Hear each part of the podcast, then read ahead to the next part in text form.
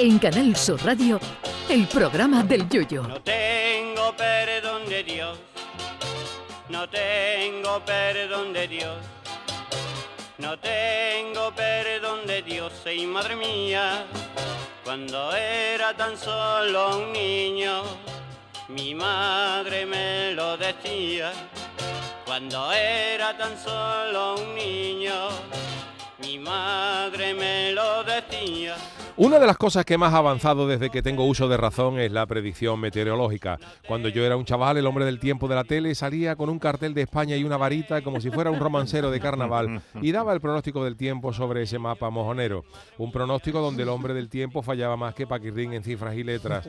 Muestra de ello es que un famoso hombre del tiempo de los años 60 en televisión española, Eugenio Martín Rubio, se apostó su bigote a que al día siguiente llovía en Almería y al día siguiente apareció en la tele sin bigote. Ah. Alrededor de todos los organismos oficiales que daban el tiempo había un rollazo gordo. El tiempo oficial en Cádiz lo proporcionaba a las emisoras y a los periódicos de la época el Instituto Hidrográfico de la Marina, situado en el barrio de San Severiano de Cádiz.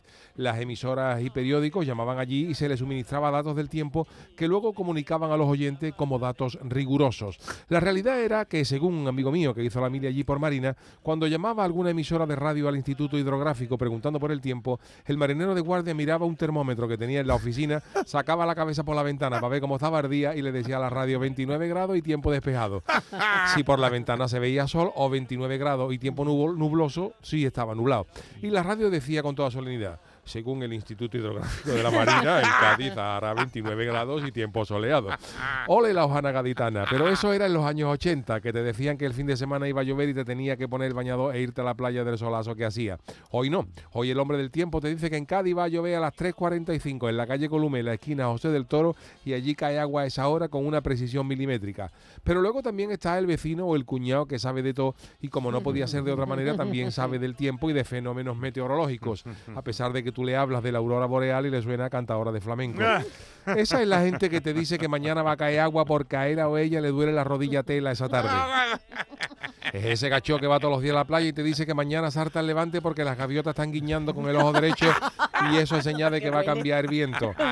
Luego están también los que predicen el tiempo por las cabañuelas, una forma de predicción usada en Andalucía y Extremadura que consiste en observar con atención el tiempo que hará durante varios días concretos y extrapolarlo al resto del año. Que eso es como si yo veo un carrusel de coro en Cádiz tres veces al año y pronostico que el 14 de agosto habrá coro cantando en la Plaza Mina. En fin, que hay quien se fía de esas cosas y hay quien no. Hablo de todo esto porque hoy es el Día Internacional del Hombre del Tiempo, así que felicidades. Pero a mí lo que me gustaría realmente es que cambiaran de las predicciones del Hombre del Tiempo, es que a ver si algún día en vez de dar agua para mañana dan cervecita con su tapita de queso. Que eso sí que sería el gran avance de la meteorología. No me digan ustedes que no. Ay, mi velero, velero mío, Canal Sur Radio. llévame contigo a la orilla del río. El programa del Yoyo.